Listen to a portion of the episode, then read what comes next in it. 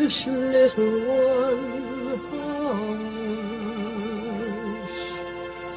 Hush, my little That is the whole idea of this machine, you know. どこ行くの I love you. A grande ilusão. Aren't you drinking? I never drink. Why?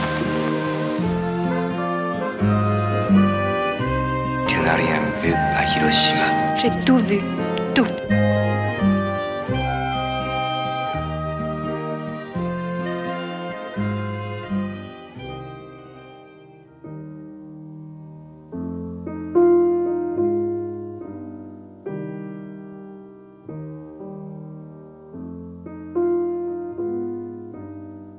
Aos poucos, as salas de cinema vão retomando a sua atividade normal. Na grande ilusão de hoje, o primeiro destaque vai para a segunda fase do ciclo 25 vezes Buñuel, a começar esta quinta-feira no Cinema Medeia Nimas, em Lisboa, e no Teatro Campo Alegre, no Porto. Inês Lourenço, o que é que une os filmes desta segunda parte do ciclo dedicado ao cineasta espanhol? Os filmes que compõem esta continuação do ciclo são, sobretudo, títulos da fase francesa europeia da obra de Buñuel, a fase final. Portanto, vale a pena lembrar que o primeiro momento da mostra correspondia a uma maioria de filmes realizados no México, visto como o período mais prolífico da sua filmografia, e agora a proposta é revisitar os filmes que nasceram do grande vínculo criativo de Buñuel com o argumentista Jean-Claude Carrier começando no Diário de uma Criada de Quarto, adaptação do romance de Octave Mirbeau com Jeanne Moreau e Michel Piccoli, ator que representou um, outra colaboração contínua, tal como Carrière. Também em A Bela de Dia, aqui com Catherine Deneuve, o rosto feminino icónico desta fase da obra, ainda A Via Láctea, O Charme Discreto da Burguesia, O Fantasma da Liberdade e o derradeiro Este Obscuro Objeto do Desejo. São títulos que partilham, uns de maneira mais explícita do que outros, as marcas de um surrealismo aplicado a determinadas obsessões buñuelianas e onde o desejo e a liberdade, na mesma medida que a heresia e a sátira, se constituem como linhas mestras de um imaginário.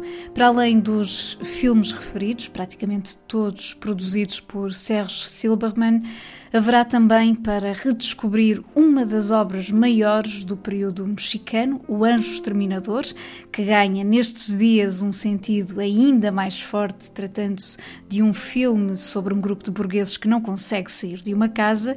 E não esquecer a média-metragem Simão do Deserto, que assinala o último regresso ao México, e duas coproduções franco-mexicanas, Labirinto Infernal e A Febre Sobe em El Pau.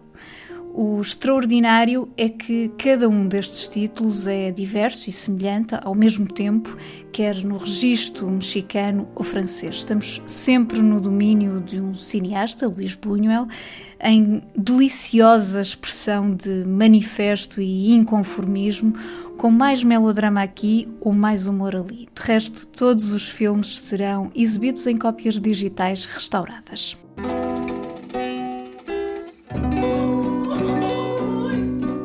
Excusez-moi, je n'ai pas entendu. Comment vous m'avez pas entendu Pourtant, je parle clairement.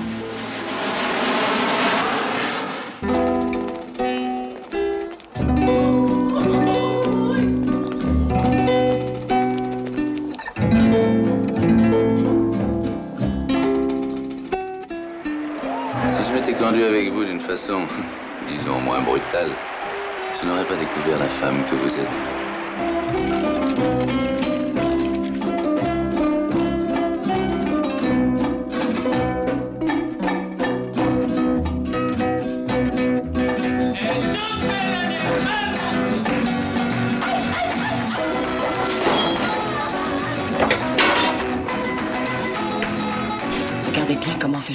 Seguimos com outras sugestões na sala escura. Continuando na programação do Nimas, no sábado há uma sessão especial de A Cidade Branca de Alain Tanner, com a presença do diretor de fotografia Cássio de Almeida, a atriz Teresa Madruga e o produtor Paulo Branco.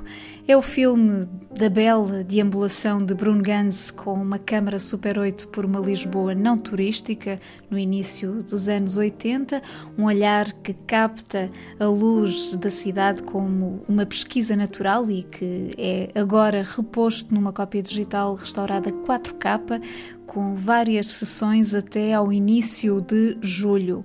Por sua vez, o Cinema Ideal, também em Lisboa, inicia nesta quinta-feira uma semana dedicada aos filmes da Bolt, que ao longo das semanas de confinamento foram estreando nas plataformas de streaming e videoclubes das televisões. Falamos de seis títulos, entre eles Emma, de Pablo Larraín, que destacamos há poucos dias, Monos, de Alejandro Landes, eh, retrato de um bando de jovens guerrilheiros que cruza referências narrativas do Senhor das Moscas e Apocalipse Now, ainda 100% Camurça, de Canton Dupieux, ou Liberdade, de Kirill Mikhanovsky, são alguns dos filmes a recuperar até dia 17 no grande ecrã.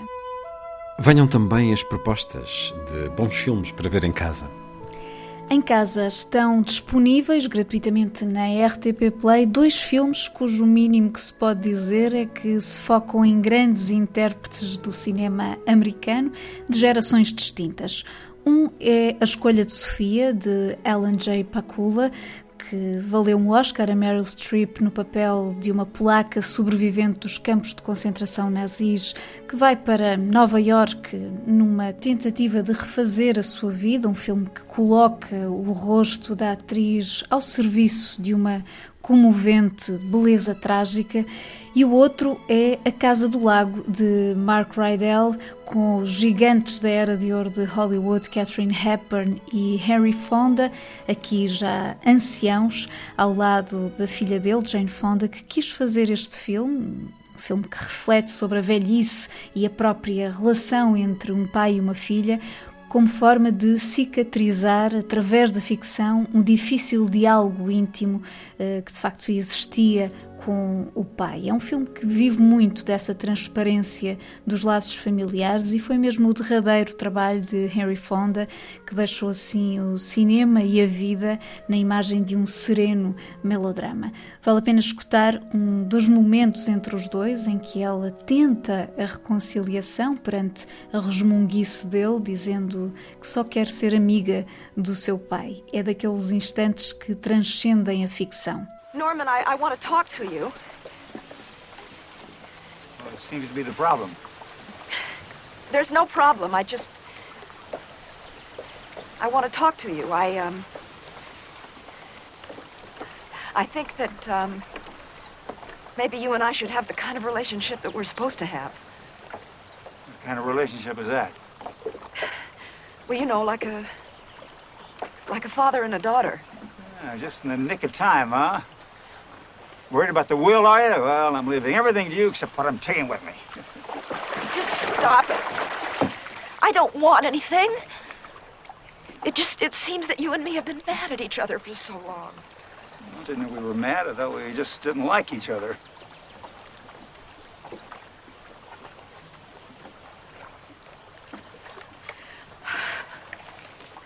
I, I want to be your friend. Oh. Uma última sugestão de cinema streaming.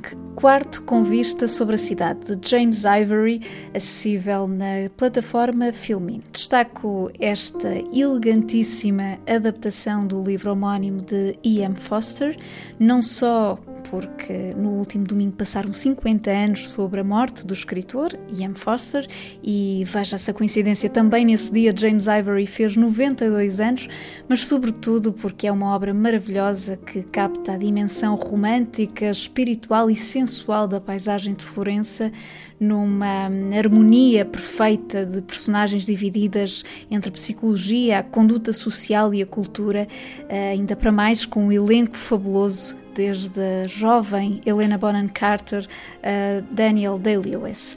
Fiquemos com o tema musical do filme, a área O mio babino caro, da ópera Gianni Schicchi, de Puccini, na voz da soprano Kirite Kanoa.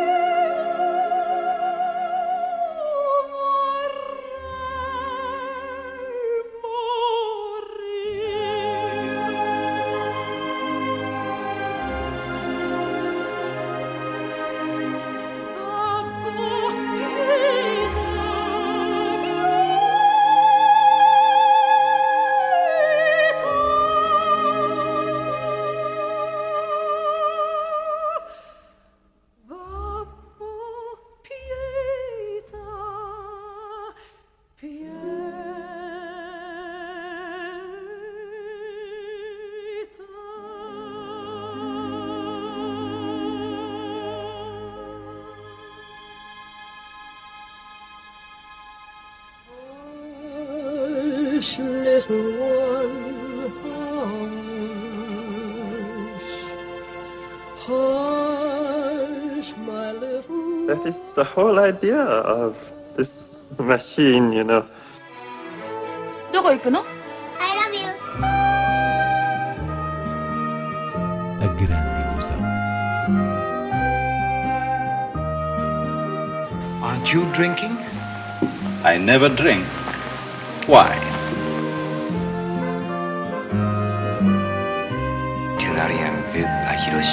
J'ai tout vu.